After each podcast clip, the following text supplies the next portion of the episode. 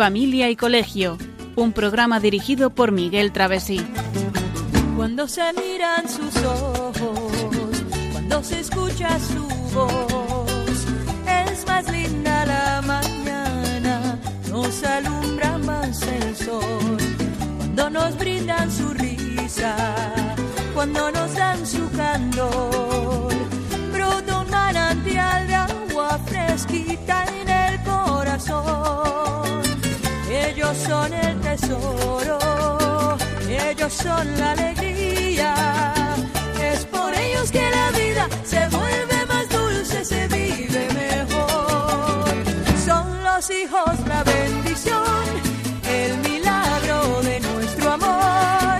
Nos enseñan cómo amar, cómo abrir nuestro corazón. Son los hijos la bendición, del hogar, un regalo de Dios. Muy buenas tardes, queridos oyentes de Radio María. Bienvenidos a este nuevo programa de familia y colegio que hoy vamos a dedicar como segunda parte a hijos fuertes, hijos resilientes. Como siempre, en primer lugar, saludamos a los oyentes de toda España, a los que nos escuchan a través de Internet, de la TDT, en televisión y vía satélite a esta hora de las 8 y 2 minutos de la tarde, una hora menos en Canarias. Como siempre, de nuevo, hoy tenemos en el estudio a los miembros habituales del equipo que hacemos este programa, que somos, pues, eh, María Eugenia, buenas tardes. Hola, muy buenas tardes a todos. Y Cristina en el control del sonido. Buenas tardes, Cristina. Hola, buenas tardes. Muy bien, pues nada, eh, lo primero de todo, como no, en el tiempo en el que nos encontramos hoy, 28 de abril, muy feliz Pascua de Resurrección y bueno, nuestro mensaje es que lo tenemos que vivir en familia, ¿no? Es muy importante también decir que hoy vamos a tener un reportaje, en realidad un testimonio muy interesante de un profesor, de un experto sobre el mejor modo de educar. Vamos a dejarlo ahí para, para incitar a nuestros oyentes a que nos escuchen con atención. De verdad que merece la pena y tiene relación también con este tema de conseguir que nuestros hijos sean resilientes, que sean fuertes, que sean capaces de superar las adversidades de la vida, que ese es el objetivo que tiene este, este asunto, ¿no? Este tema que estamos tratando. Bueno, pues sin más, y escuchando de fondo un tema musical que le da relevancia al texto que vamos a escuchar, pues vamos a oír un extracto del artículo Educar la resiliencia, ideas para superarnos, de María Verónica Dewitz, que nos habla de la necesidad de luchar frente a la cultura de la gratificación instantánea.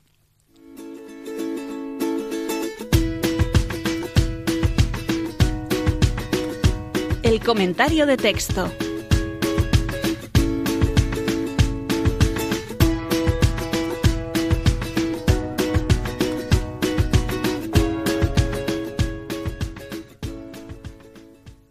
Los niños que no se han enfrentado a ningún fracaso en su vida tendrán muy difícil la labor de sobreponerse a cualquier problema en su vida adulta.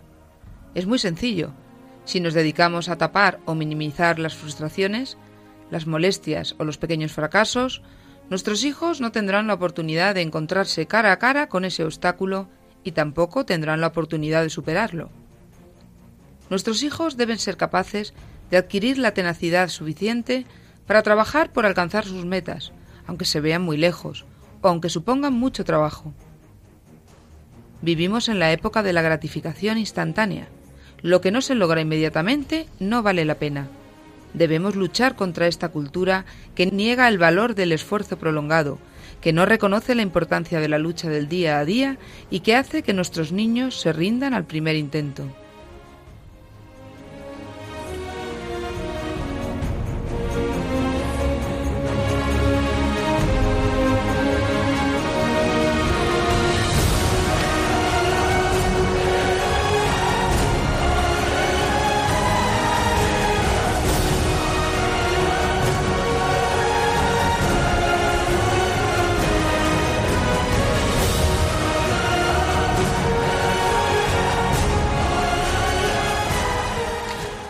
Bueno, pues muchas gracias, María por la lectura de este texto que yo creo que nos introduce muy bien dentro de este programa, ¿no? En, el que nos está diciendo cómo pues eh, es muy difícil que niños que no se han enfrentado correctamente, podemos decir, a los fracasos que ha podido tener en su vida, fracasos que, que para nosotros a lo mejor son pequeñas nimiedades, pero que para un niño hay que tener, ponerse un poco en su pellejo, pues eh, pueden ser grandes problemas, ¿verdad? Sí, además, curiosamente, esto no, no, no estamos hablando de niños mayores, de niños adolescentes, es que lo estamos viendo día a día en el colegio con chavalines de tres años, niños que dices, este niño le hacen todo, no sabe, no sabe adaptarse a nada, vamos, no sabe ni pedir un vaso de agua, está esperando a que tú le hagas todo. Es una pena, porque esos niños, al mínimo esfuerzo que tienen que hacer, es una rabieta, es un grito, es un lloro, porque no son capaces de enfrentarse. Pues si desde pequeñitos les ayudamos a que todo lo que ellos tienen que hacer lo hagan naturalmente y con el mínimo esfuerzo, porque al final es poquito a poco, todo esto es un entrenamiento, pues cuando vayan siendo mayores irán habiendo adquirido, pues eh, eh, habrán adquirido eh, pues, pues esa capacidad que poquito a poco les va abriendo camino y les va haciendo salir de, pues, de estos apurillos, por decirlo, de alguna manera eh, que, de los que de los que tenemos que ir saliendo todos. Claro, y fíjate, es muy importante eso que dices, esos pequeñas molestias, pequeños fracasos, pues que el niño sepa tenga la oportunidad, que le demos la oportunidad de sobreponerse, de enfrentar los obstáculos, ¿no? O sea, no hay nada más gratificante, incluso en el estudio, ¿no? Cuando un niño mm, le está saliendo una letra torcida, un niño pequeñito, pero cuando es un niño mayor está intentando resolver un problema, yo muchas veces se lo he dicho cuando he tenido alumnos eh, y me venían, no, es que este problema no lo entiendo. Digo, bueno, primero entiende el problema, una vez que ya lo entiendes, bueno, es que no, no, no, no sé por dónde seguir. Digo, pues esfuérzate. O sea, intenta superarlo. Tú solo, tú solo. No me pidas ayuda a la primera, ¿no? Sino intenta tú durante cinco minutos, pero de verdad, poniendo interés, ¿no? Y cuando el niño ve que mm, ese problema ha sido capaz de superarlo él solo, eso es muy gratificante. Eso es lo que hace que ese niño, como escucharemos luego en el testimonio que ha anunciado de, hemos anunciado de un profesor que escucharemos después, mm, bueno, pues Ahí es donde el, niño con su esfuerzo va viendo cómo ese esfuerzo tiene fruto y por tanto eso le realimentan las ganas de continuar aprendiendo, ¿no? Claro, entonces, entonces ya sabe em, hacer el problema sin, ningún, sin ninguna dificultad, porque ha entendido el enunciado. Pero claro, cuando el niño a la primera no entiendo, no entiendo, se cuadra y, cierra los ojos, pues eso es, eso es un un claro ejemplo de, que lo, de lo que les ocurre a los niños, pues desde pequeños, pues con recoger sus juguetes, ordenar sus cosas, ponerse a trabajar, eh, adaptarse a un horario y una norma, eh, tanto en el colegio como en casa, y para eso, ¿quiénes estamos encima o debemos estar? Los profesores, que les aseguro que todos estamos en ello, porque es que es eh, por, por supervivencia, simplemente porque son muchos niños y tenemos que estar en ello sí o sí, y luego los padres, que son los que, ojo, que a veces, pobrecito mío, es muy pequeñito, todavía no todavía no, pues sí, es el momento. De pequeños es el momento. tenemos que, eh, se fragua el futuro desde pequeñito. Tenemos que darnos cuenta de que aunque sean muy tiernos y muy, y muy frágiles, pues son personas que están aprendiendo para la vida, ¿no? Fíjate que me estaba acordando de que hace ya tiempo, pues uno de nuestros oyentes asiduos, Salvador, nos planteaba una pregunta. Decía, oye, ¿cómo vosotros habláis mucho en vuestros programas de que es importante leer, coger el gusto por la lectura, por el estudio, y cómo se consigue eso? Y yo creo que, bueno, le contesté lo que yo siempre he pensado, ¿no? Pero, pero madurando la respuesta con el tiempo, pues la verdad es que una de las cosas fundamentales es permitirle que sea capaz de superarse, ¿no? De tener que consiga mm, adquirir la tenacidad, como nos decía este en este texto, la tenacidad suficiente para trabajar por alcanzar sus metas y poco a poco que las vaya superando. Eso da una gratificación mucho mayor que que esta que proporciona la sociedad actual en la que vivimos en el mundo occidental, ¿no? La gratificación instantánea, ¿no? Claro. Lo que no se hace inmediatamente, no se logra en el momento, no vale la pena. Pues no, ese es el error. Eso... es lo que hace que no tengan ese gusto por la lectura, por la, el estudio, etcétera. Claro, y ese gusto por la lectura, yo, yo ahora mismo estoy pensando en una niña que me decía, eh, profe, esta Semana Santa me he leído un cuento entero, entero, cinco o seis hojas, pero claro, para una niña pequeñita una era una satisfacción, estaba como loca de contenta. Digo, ¿y tú solita? Y dice, sí, pero mamá me ayudaba. Claro, ahí está, ahí está. Nosotros estamos para ayudar, no para hacerle el trabajo. Entonces, mamá me ayudaba porque se ponía conmigo y, yo cuando me confundía, pues ella decía, aquí está mal, a ver, entonces, a ver quién ganaba. O sea, hay que buscarse también eh, un poco el, la triquiñuela para, para que los niños tenga, encuentren el encanto a la lectura y tengan y les guste y quieran. Porque, claro, un libro es, es un claro ejemplo de algo lejano tú empiezas el cuento y hasta que lo terminas pasa un tiempo y el niño que lee despacio pues le cuesta y tiene que hacer un esfuerzo y no ve la última hoja. Pues esto es lo mismo, lo podemos llevar a cualquier terreno de cualquier ser adulto. Pues todos tenemos algo, una meta, pues a largo plazo no nos podemos desmoronar por el camino. Tenemos que ser constantes y tenemos que ser muy conscientes de que las cosas se consiguen poquito a poco. Y así, desde muy pequeñitos.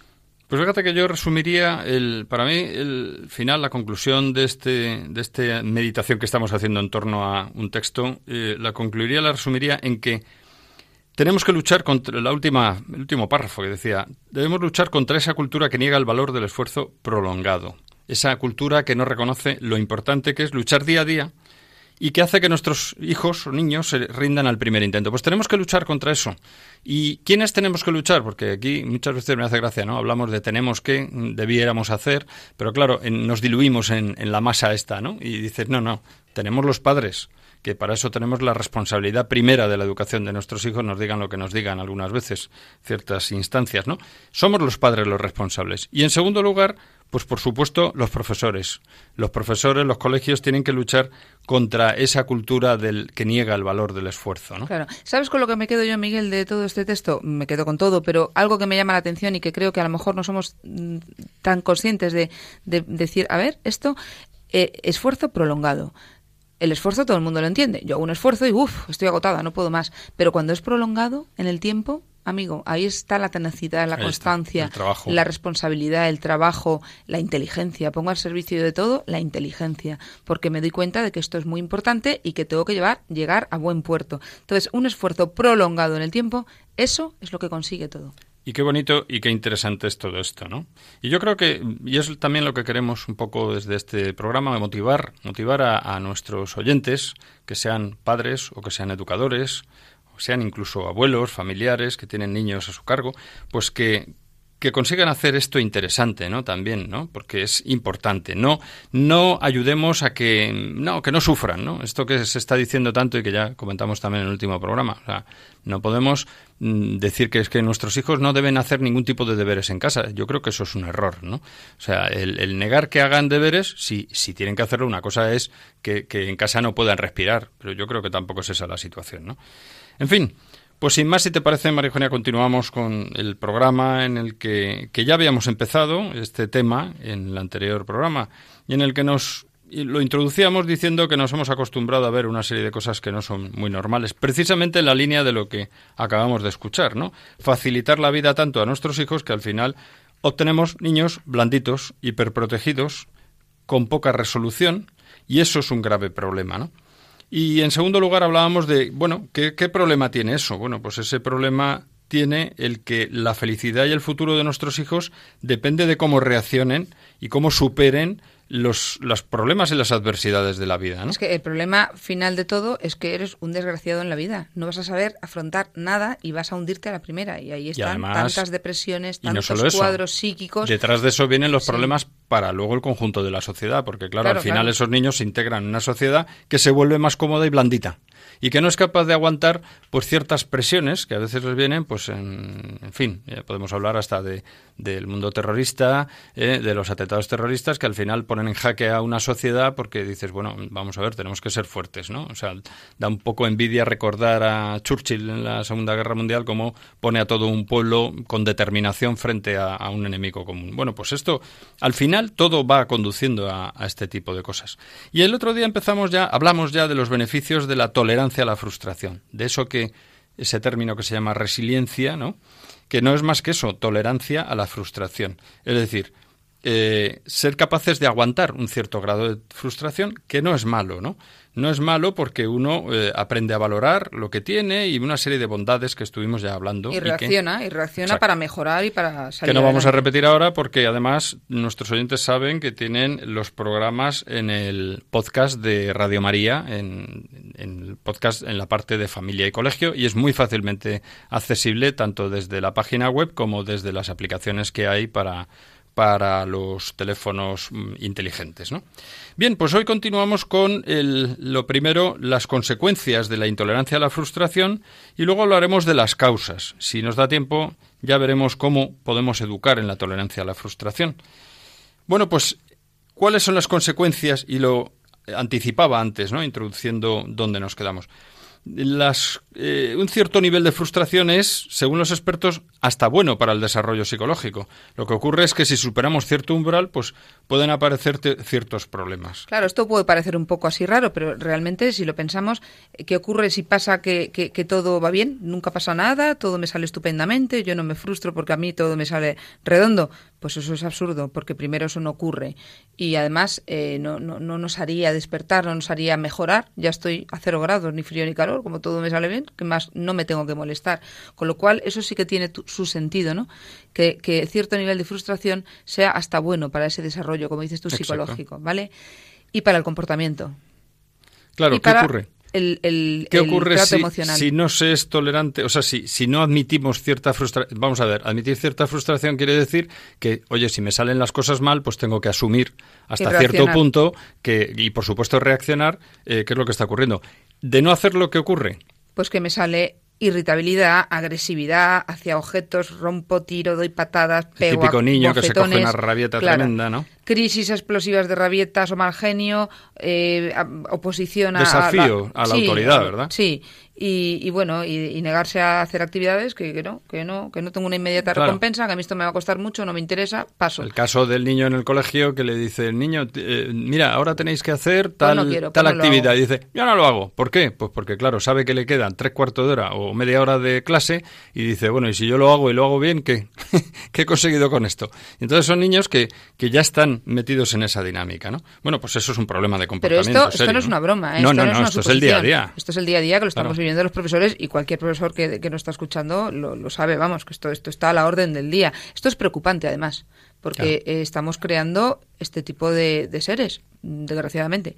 Y luego están también el tema de los, de los sentimientos, de, vamos, de lo emocional, ¿no? Las reacciones emocionales también, ¿no? Tenemos unas reacciones de niños con unas ansiedades, con una ira, con un nerviosismo y con una, incluso niños con una depresión, podemos llamarlo, ¿no? Con, con una tendencia a estar depresivos, tristones, y realmente dices, ¿qué le pasa? No, no le pasa nada más que que no aguanta, no aguanta esto porque está acostumbrado a que todo se lo dan hecho y a que todo le sale bien. Entonces, claro, en cuanto le dices, mira, hijo, así no, ¿cómo que no?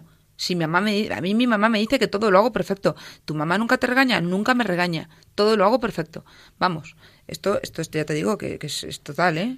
y luego, fíjate, también hay, hay incluso patologías, patologías médicas que tienen estos síntomas y que a veces pues requieren que haya que consultar a un pediatra. Es decir, eh, hace poco me comentaba una persona en un colegio cómo había detectado que, bueno, un niño, estado el pobrecito, pues que, que lloraba todas horas y tal. Y claro, eh, el, el maestro tuvo que ponerse en contacto con, con el padre para decirle que, bueno, mira, a tu hijo le pasa algo porque esto no es normal. O sea, un niño que está llorando, que no sabe por qué y que, me ocurre y yo no entiendo qué me pasa y tal, pues claro, mm, puede ser debido a esto que, que estamos comentando de que se le esté dando todo hecho o no. En este caso, más bien apuntaba a que hay un problema.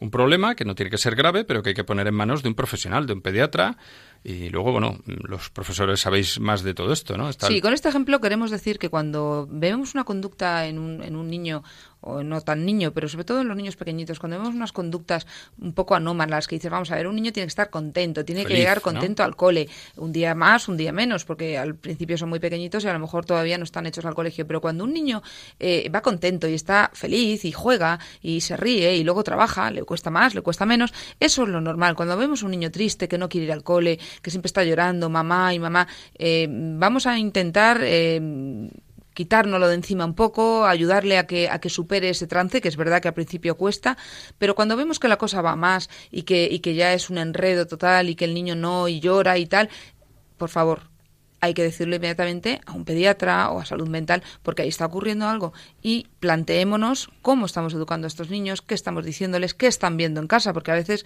los profesores también desconocemos qué es lo que está ocurriendo en la panorámica familiar. Continuaremos después. Solamente decir que eh, existen con nombres como trastorno por déficit de atención o hiperactividad o trastorno negativista desafiante, eh, actitudes que están previstas. ¿no? Bueno, pues sin más vamos a dar paso, luego continuaremos hablando de las causas, continuando con el tema principal del programa, pero vamos a, dar paso a, a, un... En primer lugar vamos a escuchar una, una canción, un tema que nos habla de la confianza en el amigo, que, al, que aplicamos en este caso a que nuestros hijos deben saber que pueden contar con nosotros, con su familia, para todo. Y posteriormente escucharemos un testimonio muy interesante, el que he anticipado antes, sobre el mejor modo de educar.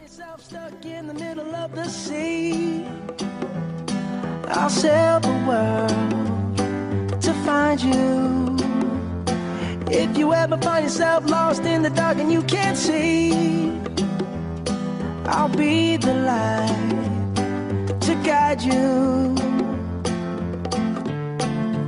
Find out what we're made of when we are called to help our friends in need. You can count on me like one, two, three, I'll be there.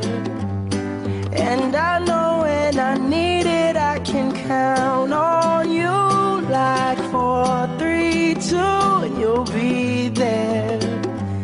Cause that's what friends are supposed to do, oh yeah. Ooh, ooh, yeah. If you're tossing and you're turning and you just can't fall asleep. I'll sing a song beside you. And if you ever forget how much you really mean to me, every day I will remind you. Oh, find out what we're made of when we are called to help our friends in need. You can count on me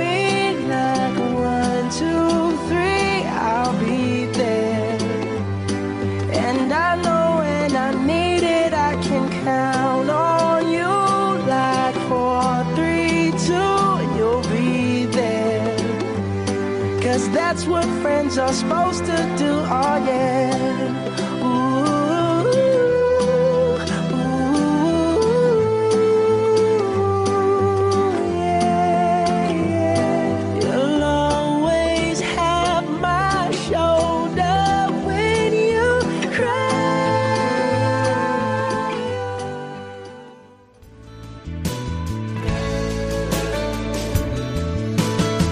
Estás escuchando Familia y Colegio, un programa de Radio María con María Eugenia Latorre y Miguel Travesí.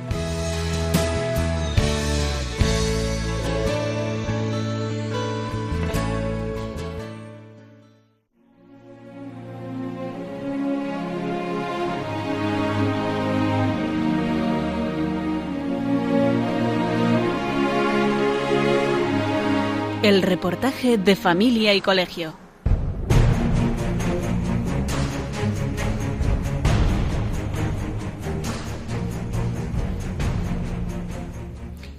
Bueno, pues vamos a escuchar a continuación a un profesor, catedrático de instituto, jubilado, después de 38 años de haberlos dedicado a la docencia, que es cuestionado, preguntado en un programa de televisión que se ha emitido no hace mucho, recientemente. Pues vamos a escuchar, en primer lugar, vamos a anunciar qué preguntas se le dirigen Luego escucharemos el, el, audio con las palabras del profesor, cómo él va respondiendo a toda esta batería de preguntas que vamos a hacer ahora, y luego haremos un breve comentario sobre lo que dice el profesor. Pues en primer lugar. Bueno, son preguntas a la vez que reflexiones sí. que se hace la persona, el personaje que, bueno, que, pero, que pero, pregunta, ¿no? Sí, que de alguna manera quiere, quiere respuestas a estas. Me falta un poco enmarcar que esto es algo que está en la calle. Estas opiniones, hay mucha gente en la calle que tiene estas ideas. Por eso es muy interesante el, no hemos considerado muy interesante el plasmarlas aquí, primero las preguntas y luego vamos a escuchar al profesor que yo recomiendo a nuestros oyentes que lo hagan con mucha atención. Es muy interesante. Pues empezamos. Dice algo así como que seamos más originales a la hora de enseñar. No puede ser todo suspender. ¿Por qué un niño tiene que copiar 17 palabras, hacer cosas mecánicas que no sirven para nada? Por otra parte, dice, queremos que los alumnos no sean sumisos, que sean originales, que luchen por sus derechos, y sin embargo a los niños les estamos enseñando que tienen que hacer lo que se les diga, ¿Cómo se conjuga eso? ¿Cómo puedes esperar que luego sean adultos capaces de rebelarse ante una injusticia que piensen por sí mismos? Dice, estamos creando gente sumisa, esclavos prácticamente. También decía que agradezco a los buenos profesores que he tenido que me hicieron sentir felicidad. Bien, eso está bien. Se puede aprender, pero no desde el sufrimiento. ¿Sufrimiento? Digo yo. No lo entiendo. Al hilo de lo que comentas, ¿por qué no algún día preparar un bocadillo, decía, de anchoas para cada niño, para que se lo tome poniendo los pies encima de la mesa, por ejemplo? Es una manera de decir que por qué no hacer una enseñanza a la medida de cada niño, ¿no? Para que el niño se sienta a gusto, sea feliz y tal. Bien, y luego otra cosa que dice es, bueno, si no hay espíritu crítico en las clases, ¿dónde queda el espíritu crítico del alumno? Algo muy deseable según la persona que le pregunta. Es que eso viene después, pero esta persona no lo sabe. Y también decía que no se entiende que la misión de un profesor sea poner al alumno firme, porque el alumno tiene que tener curiosidad por aprender y trabajar con el profesor para descubrir por sí mismo las cosas, que tendrá que ver poner al alumno firme o en su sitio con que aprenda y que tenga curiosidad. Bueno, pues vamos a escuchar ahora lo que nos dice el profesor.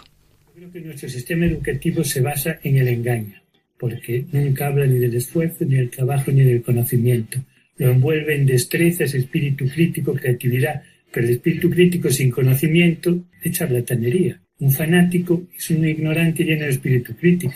No hay obra de arte que no tenga detrás muchas horas de estudio y conocimiento. Y al conocimiento se llega con esfuerzo, y con el ejercicio de la memoria tan denostada hoy. Entonces nuestro sistema engaña y es un engaño que cala enseguida, porque si a los niños les dice lo importante es estar motivado, es estar contento, ser feliz y se lo creen. Pero cuando un niño le pasas con ocho asignaturas suspensas, le estás engañando. Cuando a un niño le dices lo importante es estar motivado, le está engañando. Yo he hecho alguna de mis alumnos, pero vamos a ver, tú todos los días vas a tu casa, te encuentras la comida hecha. ¿Quién te la hace? Mi madre todos los días o solo cuando está motivada para hacerlo. Ah, no, todos los días, profe. Pues tú tienes que hacer las tareas todos los días, estés motivado, ¿no? Así de fácil. ¿Qué mal es usted, profe? Malísimo. Todos tenemos unas obligaciones que hay que hacer, esté muy motivado. Bueno, y negar eso es engañar a los niños. Sí, es fácil. Y nuestro sistema es malo porque se basa en el engaño. Primero tienes que aprender por obligación, luego lo cogerás gusto. Yo la asignatura que perdí fue las matemáticas. A fuerza de estudiar sin ganas terminé cogiéndole el gusto. Si en lugar de decir, has suspendido, pues ahora te aguantas estudias para probar en septiembre, me hubieran puesto un psicólogo, me hubieran creado un problema que no tenía. No, si no te gustan, es igual, las estudias. Ya les irás cogiendo gusto. Y de hecho, toda, cosa, por muy creativa que sea, tiene una rutina. O sea, un buen pianista ha pasado muchas horas haciendo escalas. El matemático tiene que hacer muchas veces ejercicios rutinarios para interiorizar ciertas rutinas de cálculo. Y para escribir bien, primero hay que hacer muchos dictados. Entonces, primero tienes que trabajar porque es tu obligación, igual que a ti te preparamos la comida porque es nuestra obligación. Ya le irás cogiendo gusto. Pero si no se trata de sufrir, yo puedo no tener ganas de preparar la comida a mis hijos, pero lo hago. Si estuviera solo, me preparaba un bocadillo de anchoas y comía mirando la televisión con los pies en la mesa. Pues porque si tú pones los pies en la mesa un poquitín, el niño pone una pataja así, peluda, fea, un calcetín que le cae como si fuera moco de pavo, o sea, cualquier cosa que hagas un poco no lo van a multiplicar por 10. Entonces hay que tener cuidado. Ahora me hace mucha gracia mi hijo riñendo su, mi hijo riñendo su nieto. Carlos, no ponga los pies en el sofá. Anda. Me a decirle, Enrique, ¿cuánto me pagas por mi silencio? Ser estricto significa no pasar las cosas. No significa tratarlos a voces, pero sí decir, mira, aquí tenemos para cumplir una obligación. Hay dos normas. Una, el profesor siempre tiene razón. Segunda norma, si el profesor no tiene razón, se aplica la norma uno.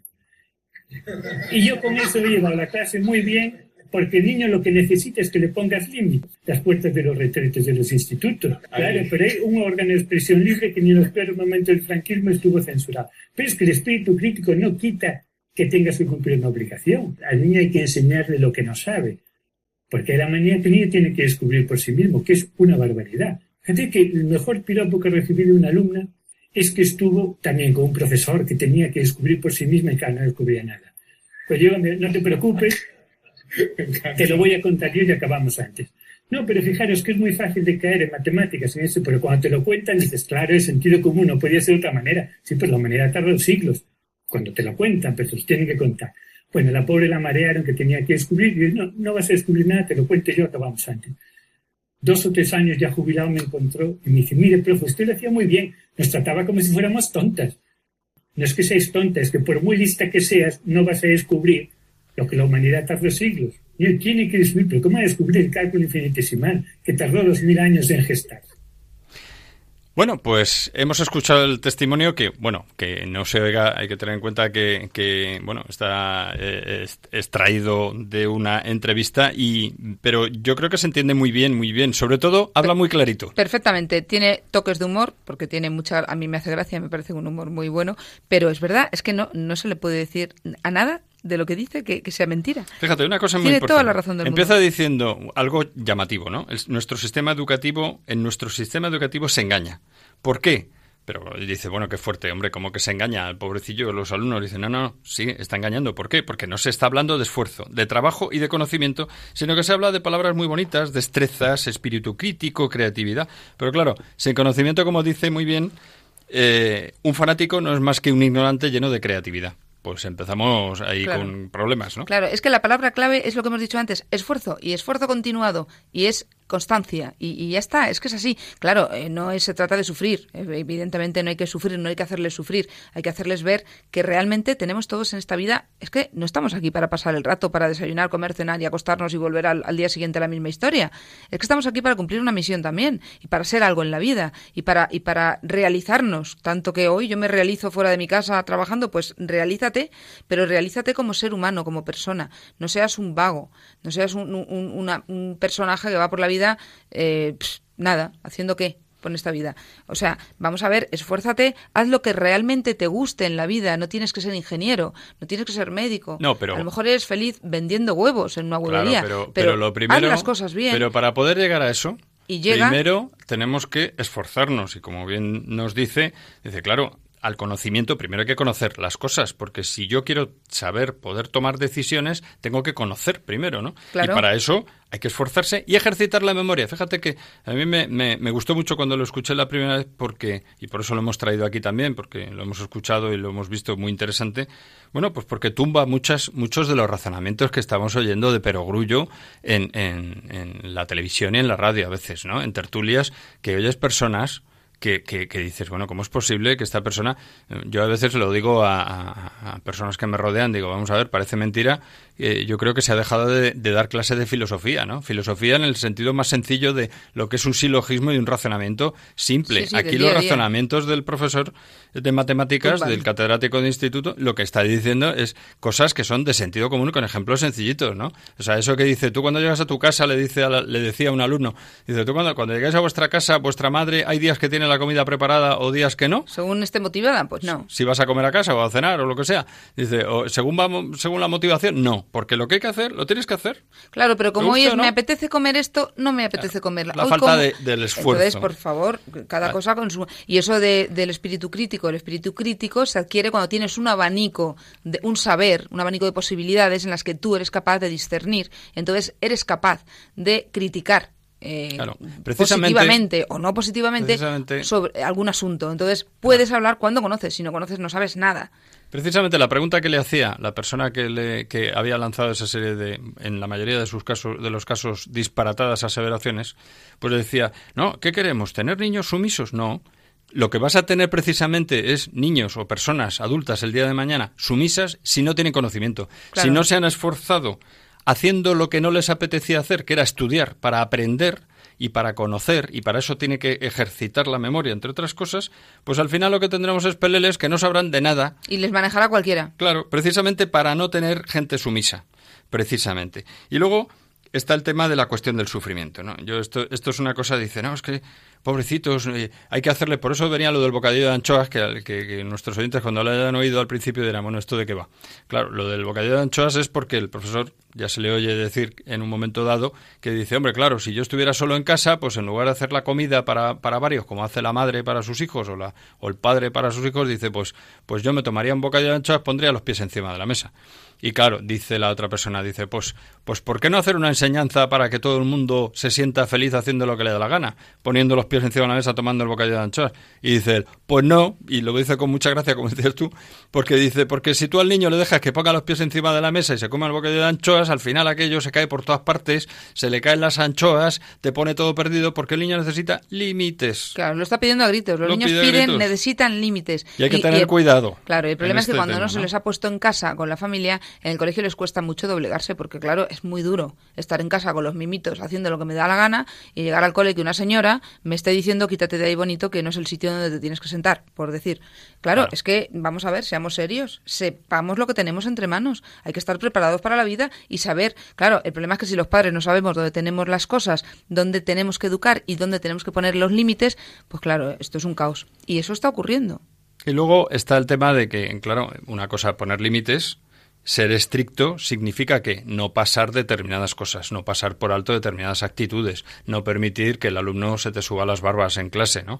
Y eso a pesar de todas las dificultades que se encuentran muchas veces los profesores para mantener el orden en clase, ¿no? Y eso está muy ligado en que el profesor, en el momento que está en su clase, es la autoridad para esos niños. Y la autoridad no significa una persona autoritaria que maltrata en absoluto. Con todo el cariño del mundo, la autoridad es la persona que dirige a esos niños. Como los padres somos los encargados de dirigir la vida entre comillas, hasta que pueden ellos mm, salir adelante solos, de nuestros hijos, ayudándoles y dándoles todos los medios mm, buenos necesarios para para, para saber luego en la vida, pues eso, mm, por eso decía, Por eso decía este profesor, artículo primero, el profesor siempre tiene razón. En ese contexto, ¿no? Sí, sí. Artículo segundo, en caso de que no se, el profesor no tenga razón, se aplicará al artículo primero. O sea, que tiene razón. ¿Por qué? Porque es que tiene que ser así, tiene que haber autoridad, ¿no?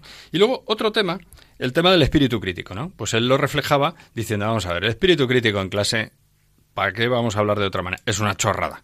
El espíritu crítico, como decía él con gracia, dice toda la vida, hasta en los tiempos peores de, la dictadura más acérrima, siempre ha habido pintadas en los cuartos de baño. Es decir, es una manera de decir, mira, el espíritu crítico está fuera de la clase.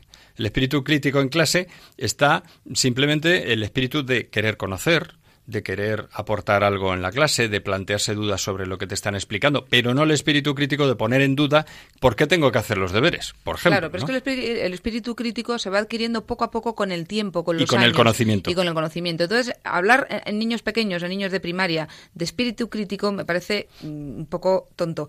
Es verdad que a partir de cuarto, quinto, sexto de primaria, bueno, pueden empezar a plantearse, que no es espíritu crítico, a plantearse cuestiones que, bueno, que no entienden y que, y que preguntan fenomenal, pues se les contesta pues se, les, encamina hacia el bien, porque realmente la educación no es ni más ni menos que encaminarles hacia el bien. El bien es la felicidad y el futuro, eh, pues halagüeño, un futuro bueno, donde, donde ellos se van a sentir a gusto en la sociedad en la que viven.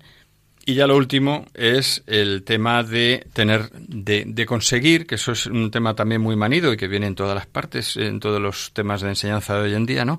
Hay que conseguir que el niño tenga curiosidad por aprender, ¿no? Y que trabaje con el profesor. Y eso es cierto. Eso es cierto, pero, pero claro, eh, no hay que confundirlo con vamos a dejar al niño a su libre albedrío que lo vaya descubriendo del todo. Como muy bien dice el profesor, dice, vamos a ver, un teorema de ecuaciones diferenciales o un teorema o, un descubrimiento científico que ha llevado mil años a la humanidad descubrirlo, el niño no lo va a descubrir en, en, ocho años de estudio en el colegio.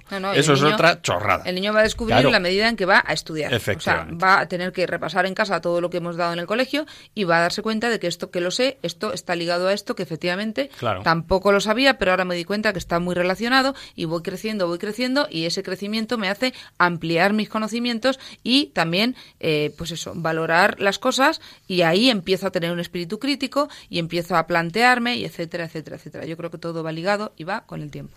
Bueno, pues yo creo que es muy interesante lo que hemos escuchado y, como siempre, pues animamos a nuestros oyentes a que eh, se descarguen el podcast cuando eh, dentro de unos días lo tengamos ya subido a esa página web de Radio María para poder escucharlo con atención y, bueno, yo creo que sacamos unas ideas muy interesantes de esto.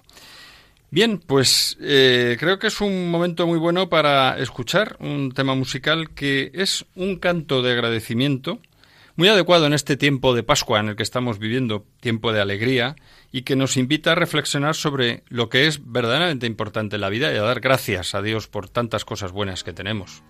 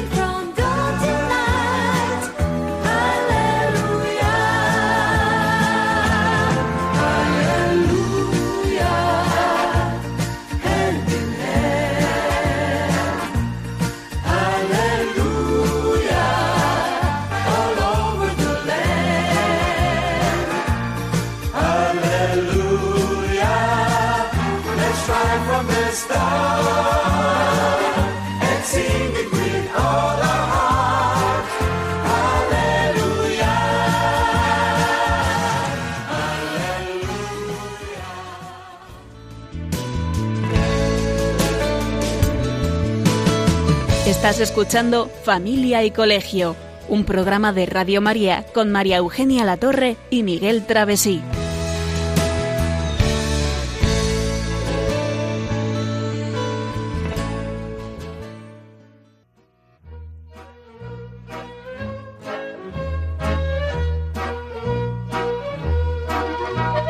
Puedes seguirnos en Facebook o en Twitter en arroba familia y colegio. También puedes escribirnos a la dirección postal de Radio María, Paseo de Lanceros 2, primera planta, 28024, Madrid. O a nuestro correo electrónico familia y colegio arroba radiomaria.es.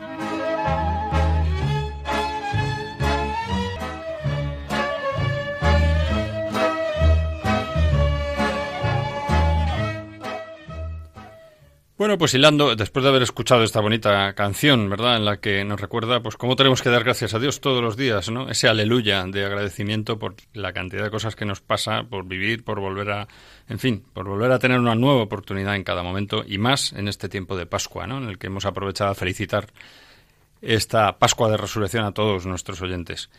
Bien, pues volvemos precisamente hilando con, con este testimonio que hemos escuchado de un profesor pues precisamente, ahondando en eso, ahora vamos a hablar de las causas eh, que han llevado a que tengamos pues una cantidad bastante respetable de niños blanditos, ¿no?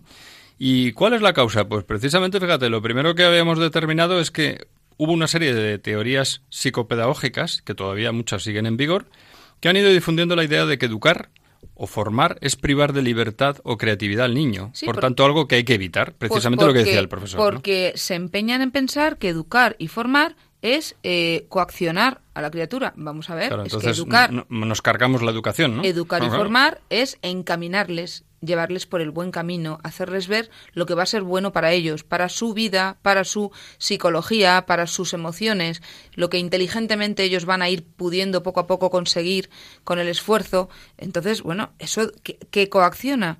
¿Qué, está haciendo que el niño se prive de qué? ¿De hacer lo que le dé la gana? Claro, pero está, fíjate, está muy difundido. Estamos, estamos adiestrando, entre comillas, pero Fíjate, María está muy difundido porque en las series de televisión en las eh, películas se ve, pero sobre todo en las series de televisión españolas, por desgracia, se ve muchísimo esto, ¿no? O sea, parece que, pobrecito, el niño tiene que estudiar y, y le estamos coartando y el niño está harto y tira la mochila y se pone a ver la televisión porque es un desahogo, porque el pobre lleva todo el día machacado. Dices, hombre, precisamente, como decía el profesor, hay que poner límites, hay que establecer normas hay que regañar o imponer un castigo en determinados momentos y eso no le ocasiona al niño un trauma. Claro, yo digo que a veces, bueno, a lo mejor puede resultar un poquito así gordo, ¿no? Lo que voy a decir fuerte, pero los niños pequeñitos cuando nacen pues son pequeños animalillos, las personas somos pequeños cachorrillos. pequeños cachorrillos. Pequeños cachorrillos humanos que no tenemos control de nada. Entonces, igual que el niño eh, da con las manos y da en el aire y no sabe lo que hace y te coge del pelo y te puede meter el dedo en el ojo porque lógicamente no controla, pues poquito a poco él mismo se va autocontrolando y, y en eso en, en, todos los niveles. Y claro, eso también implica que a nivel psicológico, a nivel, a nivel ya eh, inteligencia, emoción, comportamiento, también necesite ese autocontrol. Y para eso hay que ayudarle. Nadie nace sabiendo. Igual que a los animales se les adiestra buenamente. Lo que pasa es que, claro, no somos animales. No, por favor, no quiero comparar yo. El, no, no, quiero compararme, pero bueno, es, es, una manera de hacernos ver que, que, si nos dejamos crecer, pues somos Mowglis de la vida. Mowgli nació el, niño de la, selva, y estuvo en la, selva, lógicamente, pues como pudo. Entonces, no, no se coacciona con la educación, no se coacciona ni se priva de libertad formando bien a una criatura, a un hijo, a un alumno en absoluto. Y no se crean traumas por poner límites. O sea, hay que establecer unas normas. Vamos a ver si las normas las tenemos los primeros. El, o sea, el, mundo tiene normas. A ver, los semáforos son una normativa a cumplir. Unos pasan, otros se paran, otros andan, los otros. Y, y así todo. y, y, y en la vida todo necesita un orden, porque si no sería caótico. Bueno, y una cosa que he dicho, porque hay veces que hay personas muy sensibles con este tema, ¿no? Lo de los castigos y tal, ha hablado de, la necesidad de imponer castigos. A ver, los castigos hay que saber imponerlos y hay que imponerlos pensándoselo dos veces, ¿no?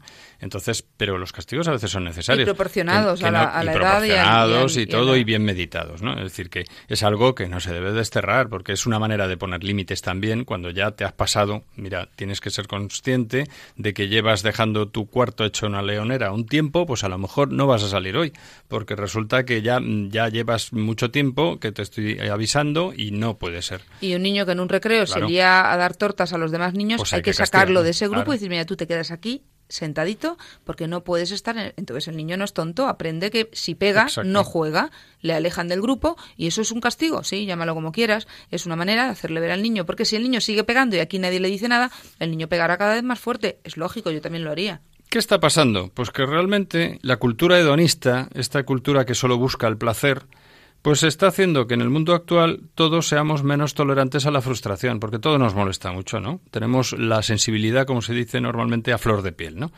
¿Qué pasa? Que se nos está proponiendo continuamente en todos los medios de comunicación, que ya en las grandes ciudades nos acostumbramos a verlo, ¿no? Por la calle, en los, hasta en los anuncios que hay en las paradas de autobús, en todas partes, en la televisión, en, la radio y tal, un mundo de disfrute y de placer y bueno, pues que a la vez pues eh, se nos niega ese mundo porque realmente eso nos está produciendo frustraciones, ¿no? Me acuerdo, el otro día comentaba en una encuesta que se había hecho a un niño le preguntaban que qué es lo que le haría más feliz en el mundo. Dice yo, pues tener una tarjeta de crédito y que me dejaran sin tener límite en un, en un centro comercial. Claro, es que estamos locos. Eso que estás diciendo tú, eh, realmente la realidad supera la ficción. Digo esto porque la ficción sería pues toda la cantidad de, de, de, anuncios y de, y de cosas que tenemos a la vista de hedonismo, de, de placer, de pásalo bien, de cómprate tal, ten esto, ten lo otro, vete de viaje. A la Patagonia. Y luego realmente, como dices tú, se nos niega a la vez porque nadie va por el mundo gastando dinero para viajes a otras partes, cómprame esto, cómprame el otro. Al final hacemos todos una vida más o menos normal y, bueno, los niños van a los almacenes, van a los grandes almacenes, van al, a los supermercados, tienen todo tipo de tentaciones porque todo lo queremos, pero realmente no se compra de todo. O sea que, que efectivamente eh, vamos a centrarnos en, en, lo que es lo que de verdad tenemos que, que vivir, vamos a ser realistas. Eh, tenemos una, una, una, ficción televisiva, una ficción impresionante. Todo es eh, coches, eh, perfumes y todo eso, claro, con, con su parte de erotismo, con su parte de, de, ¿cómo diría yo?, de, de encanto, de, parece que es que todo, todo nos va a comer. Y luego es mentira, luego el día a día es colegio, trabajo, esfuerzo y, y el que no, pues, pues se queda en la cuneta. Lo que estás diciendo, efectivamente, aquí lo que priman, que es lo que muchas veces no nos damos cuenta, ¿no? En este mundo en que nos envuelve, priman los resultados. Que los padres queremos que nuestros hijos sean perfectos. Y eso supone mucha exigencia y mucha presión.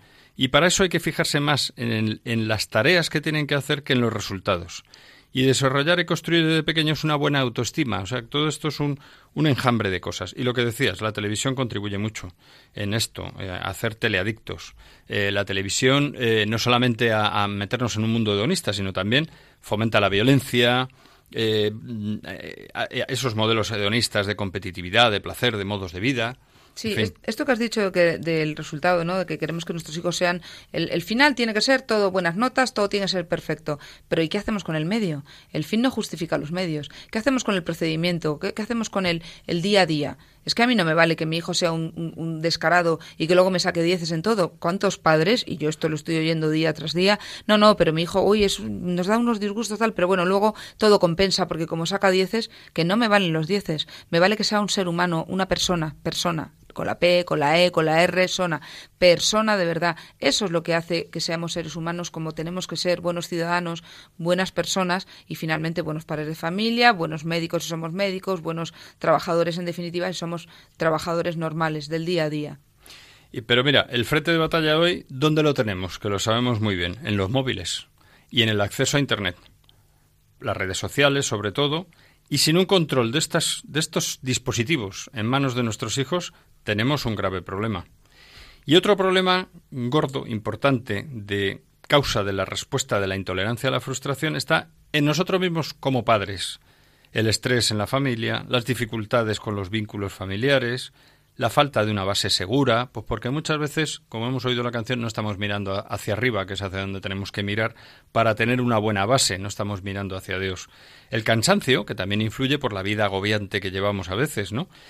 El, la presión y en las actividades extraescolares que metemos interminables a nuestros hijos, pues todo eso contribuye a que al final, pues como decía Colin Powell, ese exsecretario de Estado de, de, los Estados Unidos, general de cuatro estrellas, decía, no hay secretos para el éxito. Este se alcanza preparándose, trabajando arduamente y aprendiendo del fracaso. Si no evitamos que nuestra sociedad hedonista nos arrastre y que, y que nosotros como padres nos dejemos llevar de esta situación de presión, etcétera, y no hagamos que nuestros hijos se preparen, trabajen con seriedad y que aprendan del fracaso, pues no vamos a conseguir. Claro, pero que todo esto que estamos hablando parece que solamente lo aplicamos al niño. Esto se aplica a los adultos. O sea, todos conocemos compañeros de trabajo, familiares, etcétera, que viven de su ego, de su yo, yo, yo, yo, y lo mío es lo que vale, porque tampoco tienen, eh, no, han, no han sabido, no han sabido llegar. A lo mejor han sacado unas notas brillantes, a lo mejor han hecho una carrera, han sacado una oposición, y qué, también hay que ser persona. Por eso eh, todo esto va muy unido, es familia, colegio y es educación integral. Pues efectivamente, yo creo que ya llega el momento de hacer un, se nos acaba el tiempo del programa. Hoy no ha habido llamadas porque hoy eh, nos hemos dedicado a, trabajar todos estos temas con más intensidad y lo que, tenemos que hacer es el resumen de que hemos estado hablando de las consecuencias de la intolerancia a la frustración y de una parte importante de las causas. El próximo día, dentro de cuatro semanas, hablaremos de qué factores aumentan la intolerancia a la frustración y cómo podemos hacer infeliz a un niño hablaremos también de cómo educar en la tolerancia a la frustración. Y bien, pues eh, resumiendo, mm, la falta de fortaleza va a hacer que tengan problemas de comportamiento emocionales. Y tenemos factores que agravan el problema, ¿no? Que ya los veremos en el próximo programa. Pues sin más, dentro de cuatro semanas, el 26 de mayo, seguiremos hablando de este tema, que desde luego nos parece del máximo interés para la familia y el colegio. Y pues como no puede ser de otra manera, volvemos a felicitar las Pascuas, esta Pascua de resurrección a nuestros oyentes. Y nada más, María Eugenia, muchas gracias por tu presencia aquí una vez más. Muy buenas noches a todos. Participando en el equipo. Muchas gracias, Cristina, desde el sonido. Buenas noches. Cristina Travesí. Y pues agradecemos a los oyentes que nos están, escucha nos están escuchando, nos han escuchado, y su participación en las redes sociales donde seguimos y les emplazamos para el siguiente programa en Radio María.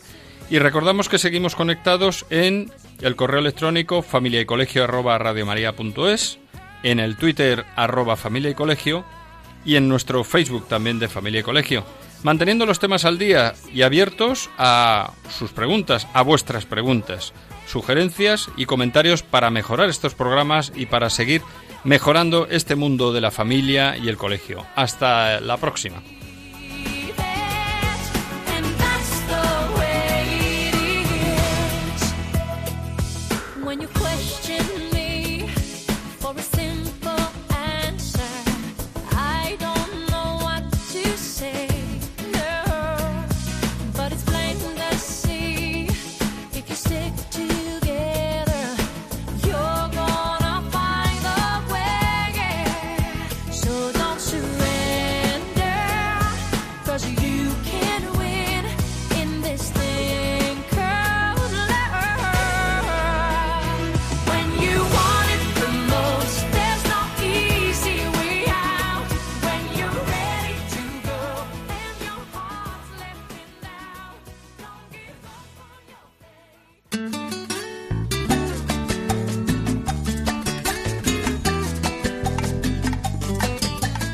Familia y Colegio, un programa dirigido por Miguel Travesí.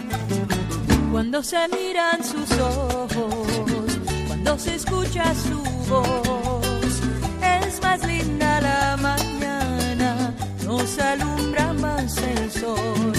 Cuando nos brindan su risa, cuando nos dan su candor, brota un manantial de agua fresquita en el corazón.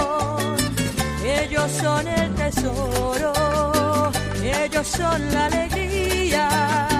Es por ellos que la vida se vuelve más dulce, se vive mejor. Son los hijos la bendición, el milagro de nuestro amor. Nos enseñan cómo amar, cómo abrir nuestro corazón. Son los hijos la bendición